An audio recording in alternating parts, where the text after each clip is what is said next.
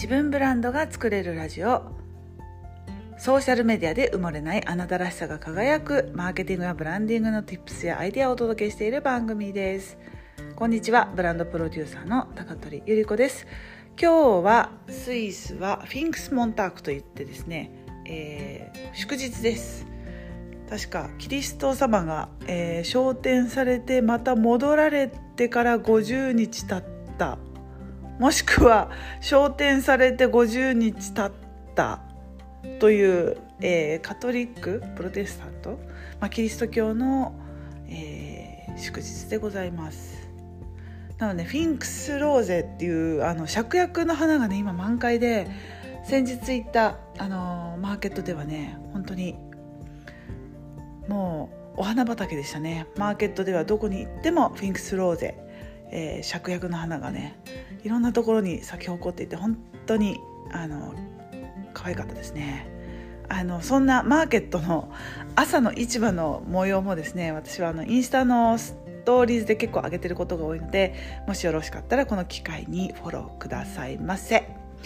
はい。でね今日は月曜日で、まあ、日本はね普通の平日の1週間の始まりという感じなんですけれども実はあの元会社の大先輩からですね久しぶりにメッセージをいただきました、まあ、彼女とはたまにやり取りをしている中でで実はあの同じねあの一つのブランドの立ち上げの時に一緒に働いていたあの仲間でありもうあの人生の大先輩でありあの本当にねその方はもう美の伝道師っていう言葉がぴったりなぐらいもうね頭のてっぺんからもう足の爪つま先まで指の爪の先まで本当にねもう美しいんですよ。でもね美のあの塊っていう感じであの常にですね美意識が高いすごい素敵な女性なんですけれどもまあその一緒に、えーと、一つのブランドを立ち上げてその後ですね、まあ、それぞれ私はスイスへ移住という道を選び彼女はまた違う会社に転職をされてで今はまたあのご実家の方に戻られてでまた仕事を探しているっていうお話だったんですね。でまあ、ハローワークに行ってももう本当に見つからないっていうお話だったんですけれどもなんかねあのジムの受付とかなんかいろいろねもう片っ端からいろんなポジションの募集に対して応募しては落ちていて本当に心があのもげそうだというアドバイスじゃないやコメントをもらったんですけれどもなんかそれを聞いていやあれ？ちょっと違うなと思ったんですよね。あの美の伝道師がなぜあのジムの受付を受けてるのかということででもその話を聞いてやっぱりこう求められているところにマッチしないとやっぱりそうやって自分が世の中で受け入れられないんじゃないかっていう錯覚に陥ったりするんじゃないかなって思ったんですね。それってまさに私が通ってきた道とまさしく同じ、えー、道だったのですごく共感できたんですよね。でその時はもう何でもいいから職に就きたいと思って私ももがいていましたしあの特にね海外っていうちょっと特殊な環境だったから余計だったんですけど私の場合は言葉の壁もありましたし自分のスキル以上にやっぱり言葉ができないと自分のスキルってもうなんかゼロにもならないんだなっていうことで結構ショックも受けましたし自分が興味ない、うん、仕事やポジションや会社の募集に対してもあの送ってね資料送ってえー、応募しては落ち応募しては落ちもうね資料で全て落ちてしまうんであの橋にも棒にも引っかからないってまさにこのことだなっていうぐらい落ちまくったんですよね。で落ちまくるとやっぱりなんか私がいけないんじゃないかっていう気持ちになっていく自分をすごくそのメッセージを見て思い出しましたでその時はやっぱり私も美容業界でずっとやってきたっていう自負があったのでその美容業界で何か同じスキルを磨けないかっていうふうに探していたんですけれどもなんかね日本ほどスイスは美容ってないんですよね。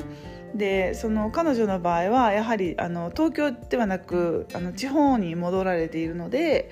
地方でもやはり東京のようにねあのいろんな会社やいろんなポジションがオープンポジションがあるわけでもなくやはりあの、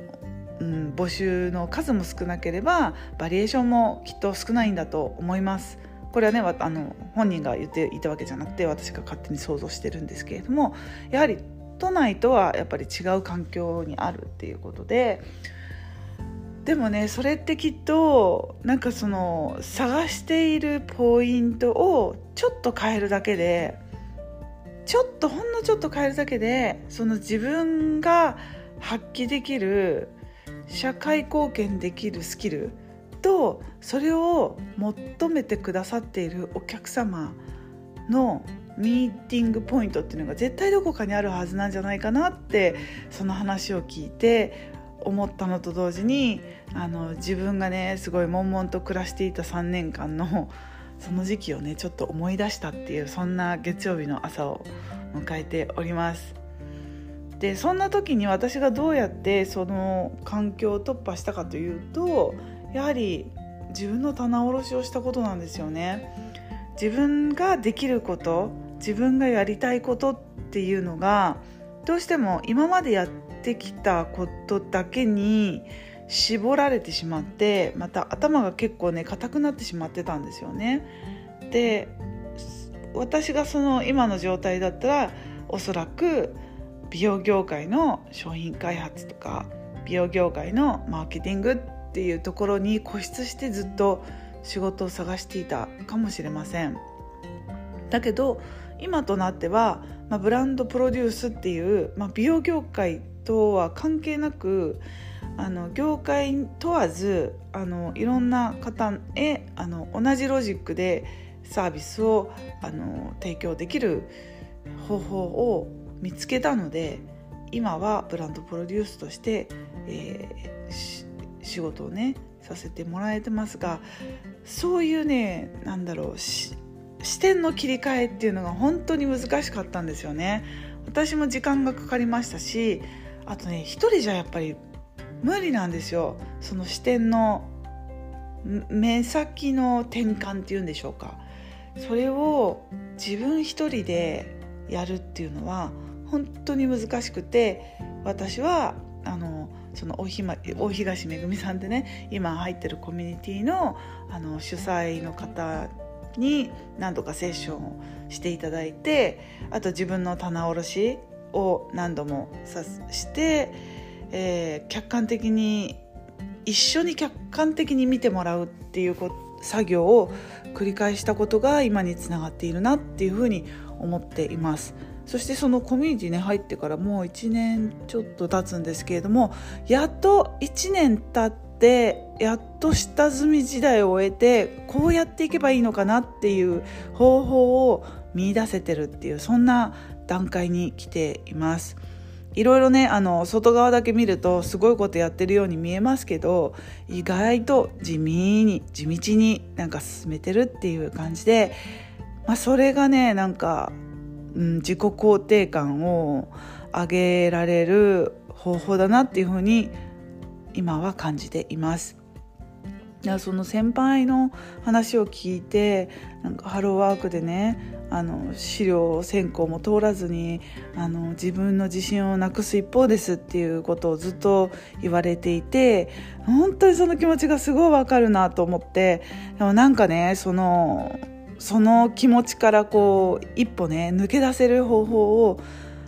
なんか私なりにお手伝いできないかなと思ってすごくもどかしい あの気持ちで朝メッセージをあの読みました。うん、でそういう方々がねまだまだいっぱいいるんだなって思ってだからこそ私はブランドプロデュースっていう言葉をねもっとそういう方々に向けて分かりやすくお伝えし発信して私がお手伝いできることっていうのをねもっと具体的にあの発信活動に盛り込んでいかなきゃなっていうふうに思いました。